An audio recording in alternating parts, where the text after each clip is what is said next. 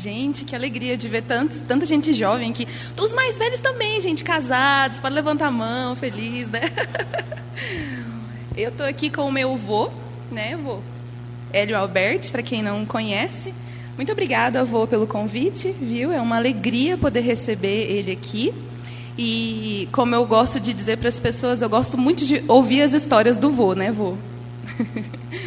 e para a gente começar, o senhor quer fazer aquela pergunta que o senhor disse que ia fazer para eles? Agora ou no final?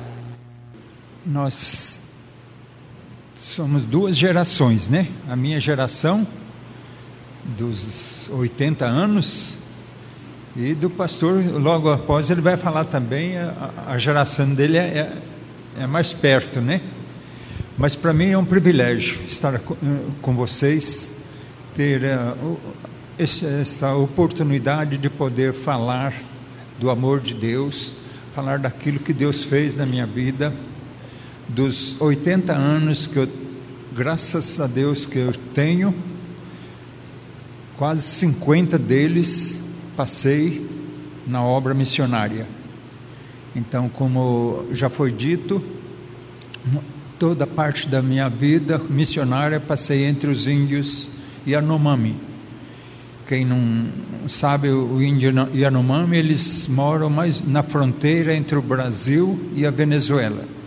Um ponto mais fácil para vocês lembrar é eu creio que muitos aqui já quase todos, né, estudaram já a geografia, sabe que o Pico da Neblina é o pico mais alto do Brasil, 3.014 metros de altitude. Então é, é um lugar muito bonito para você andar de avião, né? Mas pela mata é muito difícil porque tem muito sobe e desce, muitas montanhas. Mas é um lugar bonito. E o Yanomami, uma boa parte deles, é considerado, é, entre todos os Yanomamis, tanto no, no Brasil como na Venezuela, são mais ou menos entre 30 a 40 mil indígenas. E no Brasil são mais ou menos uns 10 a 15 mil que moram no Brasil, na parte na região do Pico da Neblina, né? Eles moram a parte em Boa Vista também, Roraima, mas a maior parte deles fica naquele naquele centro lá. É longe, né, vô? É longe. É longe. É bem longe. De Boa Vista, Roraima, são 3 horas e 14 e 40 minutos de voo. Teco-Teco 206, né? Asas de socorro é que tem dado apoio para nós ali, ou deu estes anos e ainda continua. Então são três horas e 40 minutos. Três horas e 40 minutos é. de avião. De avião. Para chegar lá. É. De Boa Vista para Boa Vista tribo. até lá. Imagina, gente, você fazer uma viagem de três horas para chegar numa tribo, para encontrar com o povo, né? É. Para poder falar do evangelho para eles. Isso. Isso. E uma, uma, desde que eu entrei na obra missionária, como conheci o Evangelho, eu sou mineiro do sul de Minas e ali na, na nossa cidade a missão Novas Tribos, ela naquela época ela fundou, organizou um seminário Peniel. Então foi ali que eu, eu conheci a, a palavra de Deus e aí os, os alunos sempre chegavam lá na casa do meu pai, né? Ele era muito católico, bem positivo mesmo, né? E, mas quando nós conhecemos a palavra de Deus, foi a diferença. Então, naquela época, eu aceitei a Jesus e aí logo entreguei a minha vida para servir a Deus e estar na, na obra de Deus. O senhor tinha quantos anos?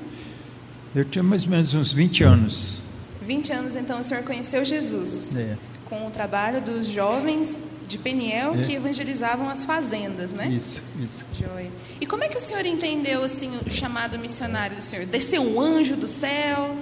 Veio Não. um relâmpago, assim, um raio? Como é que foi? Foi. Conta essa história. Esse bendito livro que meu pai, ele, ele, nós tivemos depois que conhecemos a palavra de Deus, né? Então foi através desse livro. Não tive nenhuma chamada especial, nenhuma visão, mas eu entendi, né, que assim como eu conheci o Senhor e Ele fez tão bem para a minha vida, me deu tanta paz, tanta alegria e esperança da vida eterna. E, então eu pensei comigo, não, não preciso outro chamado. Deus não precisa chamar, fazer uma chamada especial.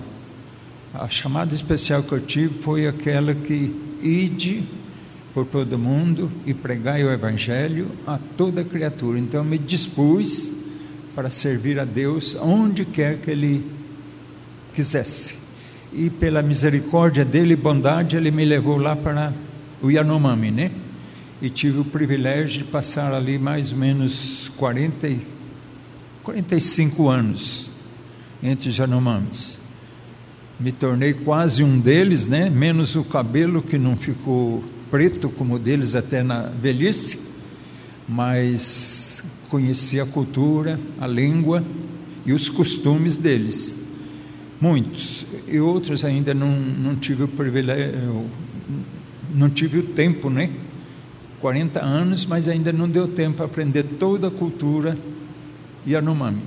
É uma cultura muito complicada, eles têm a maneira deles é de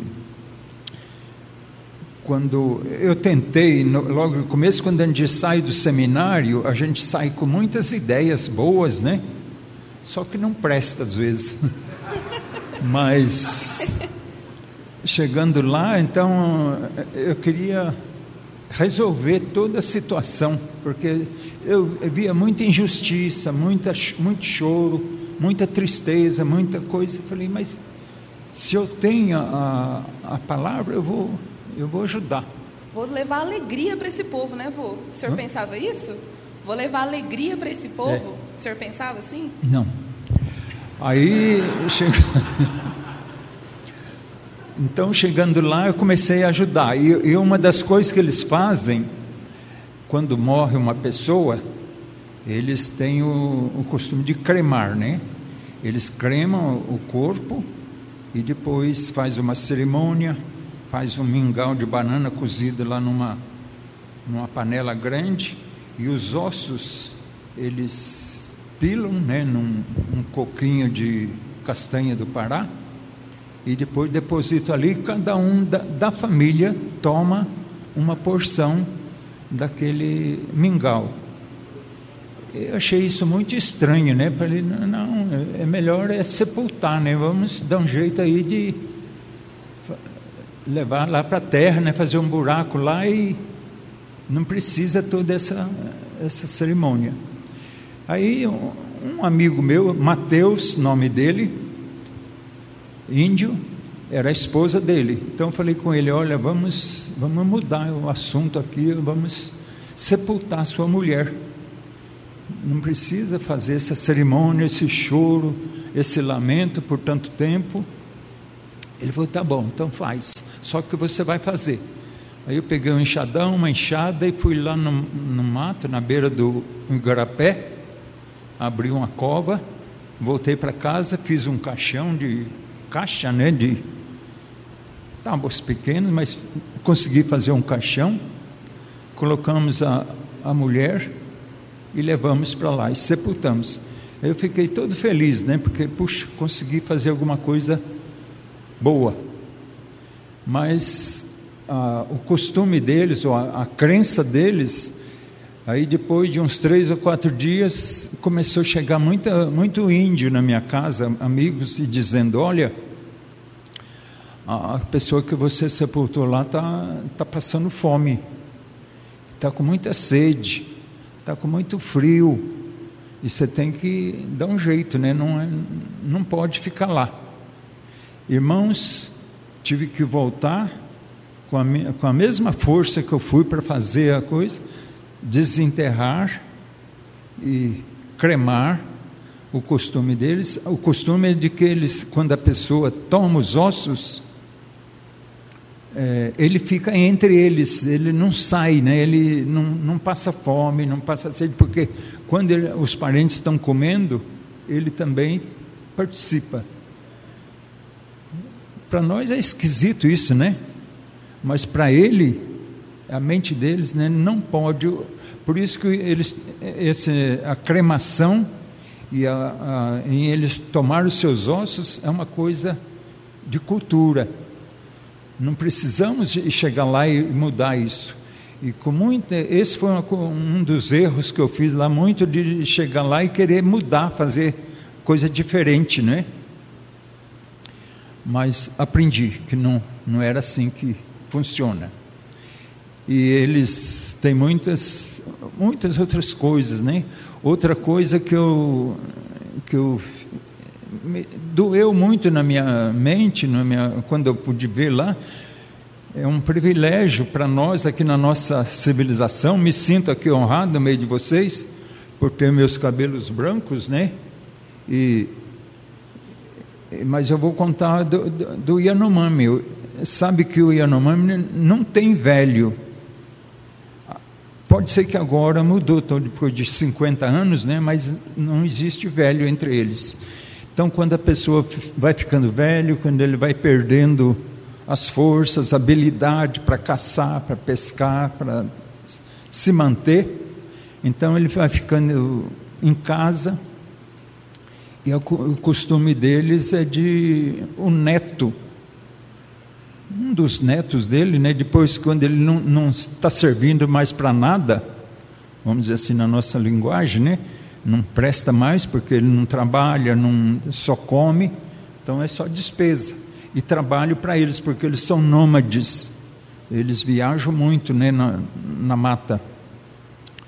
Aí o neto vai lá pacientemente, né, com os dois, pega pela garganta dele e mata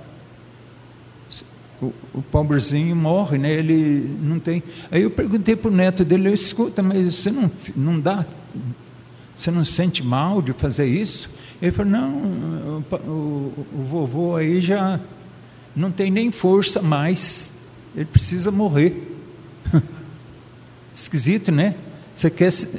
Aí eu fiquei pensando, né? Será que se fosse eu, eu gostaria de ser um vovô lá e, ou um neto para servir, para fazer um serviço tão vil desse, né? Então a pergunta que eu quero fazer é o seguinte, né? Eu sei que estou falando aqui para um grupo grande de pessoas é, que pensam, né? Quem aqui escolheu o lugar do seu nascimento? Ou quem aqui escolheu para nascer na família Almeida ou Fonseca, né? Irmãos, se ninguém, é, essa, essa pergunta tem, pode ser respondida de três maneiras. A primeira, você pode ter a coragem de responder: Eu sei quem, quem que me escolheu para nascer aqui. Ou você dizer mais humildemente, né, dizer assim, não sei. Ou fechar o biquinho, né, não falar nada. Ninguém, ninguém de nós, por mais sábio ou por mais é, simples que seja, não escolheu o lugar do seu nascimento. Não podia ser você um, um desses vovô lá? Ou uma criança que quantas vezes morre para às vezes as meninas, as meninas, eu vou dizer outra outra experiência que eu tive em contato com lá que me doeu bastante foi as mulheres. Vocês dão dão graças a Deus de ter nascido aqui na nossa cultura, no nosso costume porque se fosse uma mulher Yanomami, como elas vivem lá, sem nenhuma opção, sem nenhuma escolha da parte delas, simplesmente nasceu lá. É uma quando um homem ele deseja ou ele quer arrumar uma mulher, então o jeito deles é fazer uma guerra. E em outra aldeia, lá mata, se tem algum homem que resiste e, se, e, e rapta a mulher, as mulheres, moça, criança, tudo traz. E aí se torna esposa. Eles podem ter duas, três, quatro, até cinco mulher, uh, esposas, né? Essa era uma, foi uma coisa que eu tentei também, mas pela graça de Deus não. Aí essa menina, a menina, né, tinha várias meninas que vieram numa, numa dessas emboscadas deles. Chegando lá, aí a primeira coisa que eles fazem, o marido, né, que é o, o possuidor dele, dela, ele queima o corpo dela inteiramente com fogo, tição de fogo chegando para todo lado. Eu falei, mas para que, que você faz tanta maldade? Uma menina, era uma menina de uns 12, 13 anos, bonita até. E ele falou, não, é para ela acostumar aqui, porque se ela, eh, se ela fica com saudade de casa, ela foge para o mato e vai e volta lá para a aldeia dela. Então, quando ela, enquanto ela está toda machucada, quando está toda ferida, né, ela sente muita dor, ela não, não pensa de voltar. E aí, enquanto isso, ela acostuma a ficar aqui conosco. Que coisa, né? Que, que amor esquisito é esse, não acha? Podia, podia ser qualquer um de nós, tanto homem como mulher, já que não nascemos não, não escolhemos o lugar do nosso nascimento, então podíamos ser um de nós lá. Eu me senti muitas vezes, puxa, eu podia ser um desses, mas pela misericórdia de Deus, e conforme o Salmo 139, os irmãos, a maioria que conhece, sabe que é um salmo que o, o salmista, ele fala lá que os nossos dias ainda eram desconhecido, mas Deus já sabia tudo. E cada dia ele escreveu e determinou. Então, meus irmãos, se você nasceu aqui, porque foi por providência de Deus. Não foi escolha sua, não foi você que teve o, a, a capacidade né, para escolher, mas foi Deus que te colocou aqui e muito mais para ouvir a mensagem. Então, isso aí foi o que me fez é, ir até lá e, e, dar a minha vida mesmo a favor de que outros possam entender. Quando eu saí de lá agora, já, um, já há alguns anos, então um índio, é, já idoso também, ele ele chegou a mim, né, um daqueles intelectuais de lá, ele falou: Hélio, eu sei que você já está velho e você não quer, não quer morrer aqui conosco, você não tem nenhum neto para te dar fim na tua vida. Então é melhor você volta para a sua terra, para seus parentes, para seus amigos e, de, e mas só uma coisa eu peço para você: quando você morrer lá, pede para eles tirar o coração teu e, e mandar aqui para nós, porque nós queremos que você fique conosco. É, foi uma maneira assim tão rude, né, tão simples, coisa dele, dele expressar o desejo que ele, que ele tinha de poder ter uma pessoa que estava com eles, esteve com eles não porque eu sou melhor do que qualquer um outro, mas a graça de Deus é que fez essa diferença. E essa aí foi uma das perguntas que ele fez, né, que eu fiquei caladinho, né, não, até hoje não, não respondi nem para ele, nem para mim mesmo. Eu não vou ser essa neta não, vou. vou, e conta pra gente A língua foi um desafio, aprender a língua dos Yanomami, porque eu sei que é muito diferente, né? É. O senhor até me ensinou uma frase uma vez, lembra?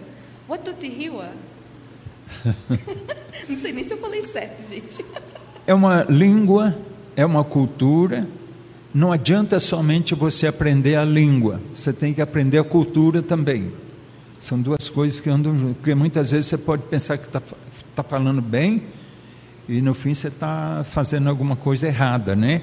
Os, os índios já riram do senhor alguma vez? Hã? Os índios já riram? Muito, muito mesmo. É, só eu vou contar uma experiência. Teve um, um grupo de índios que chegou lá na nossa na aldeia, onde na nossa casa, mas eles vieram como inimigos, né? Eles vieram para roubar as mulheres da- do grupo que, que eu estava morando com eles. Então eles eh, ficaram ali e eu aprendi, naquele tempo eu aprendi poucas palavras. E uma das palavras era Yanohimai. Eu gosto de você, eu amo você. E a outra palavra que eu aprendi também, que era perto, Yan- Yanabamai.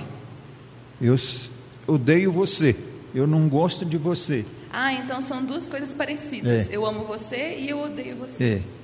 Só que esse eu, eh, ele, eh, o índio ele- foi andando, fugindo para o mato e eu fui correndo atrás dele, né? E uma hora dizia, "Yano, eh, eu odeio você, eu te, não quero você. E outras vezes eu dizia assim, eu, amo você, eu, gosto de você. Então o índio, ele não entendeu, né? Ele ficou, ele, ele parou umas duas vezes para me frechar, porque ele falou, não sei se você me ama ou me odeia, né? Porque isso ele anos depois que ele me contou a história, né? Que ele queria era não saber o que, que eu queria falar, né? Então, por isso, só o fato de você falar, não, não tem, você tem que saber a cultura, né? Por que, que eles. Qual é o sentido das palavras?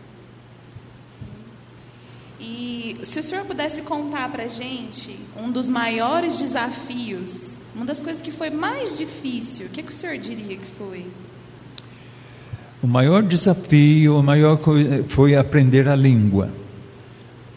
Eu não, eu não sou muito inteligente, né? Mas eu gastei pelo menos cinco anos para começar a aprender, né? E até hoje ainda digo que não não consigo saber tudo o que eles falam. Então, E eu me arriscando a falar aqui algumas palavras, né? então, mas graças a Deus, como diz o, o, o amazonense, né, por gasto eu aprendi. Então valeu a pena. Eles podia comunicar com eles, ultimamente podia comunicar muito com- bem com eles, eles me entendiam bem e assim então foi mais fácil. Depois que desses cinco anos que o senhor aprendeu a língua, foi mais fácil de pregar o evangelho, de falar de Jesus? Com certeza, né? É, o, o evangelho, o evangelho você não entra lá, você não vai, não é através da, da, da fala. Isso faz parte também, mas o que o índio mais, é, qualquer pessoa que ele sabe, é se você tem amor por eles. Uma coisa, meus irmãos, que eles não têm, assim, amor, né? Por exemplo, a palavra amor não existe. É só ah, derivado, né? Na, na cultura, na língua deles. Eh, então, amigo, eu gosto de você, eu, mas a palavra amor foi muito difícil. Foi uma das coisas que até quando saímos de lá ainda não tínhamos conseguido a, uma palavra que, que, que eu creio que até que coisa, porque o amor de Deus é tão grande, né, que nós não podemos medir ou colocar numa, numa vasilha e falar, o amor é esse. Mas é um amor, o amor de Deus é tão grande que me alcançou e alcançou eles. E só para um, um, desafio para os irmãos, hoje tem uma igreja não muitos membros, né, talvez um pouco menos do que aqui, mas crentes confiam em Cristo, têm Jesus e têm a mesma esperança que eu tenho. Então isso me dá uma, uma paz, como diz, combati o bom combate, terminei a carreira, né? Mas guardei a fé. Uma coisa, meus queridos, que nós não podemos perder nunca é a nossa fé. Você pode perder bens, mulheres, amigos, mas conserve, guarde a fé. É, é a que vai nos levar para a eternidade seguro. É, vou, vou fazer uma última pergunta para a gente já ir para a primeira pausa. Se o senhor pudesse dar um conselho para quem está aqui, quem está se sentindo desafiado para ir para o campo missionário, fora, o que, que o senhor diria? Um conselho assim, não esqueça disso. Um canivete dentro da bolsa, não? Gente, eu falei do canivete porque o, o vovô tem coleção de canivete. Meus irmãos, se eu tivesse a oportunidade de voltar novamente, ter a, os meus 22 anos de vida aqui na terra, né? Voltaria e andaria pelo mesmo caminho que andei durante toda a minha vida. Então, vale a pena. Deus, Ele é maravilhoso. Senhor, vale a pena, né? Não tem coisa para satisfazer mais o nosso coração do que saber que vivemos na graça de Deus. E se você está aqui, confie na graça de Deus. Se, se Deus te chamou ou, por algum lugar, já que nós não podemos, ou não, não escolhemos o lugar do nosso nascimento, mas foi a misericórdia, a graça e a bondade de Deus que nos alcançou. Então vamos levar isso para outros também. E que Deus ajude mesmo, né? que a gente seja fiel até o fim.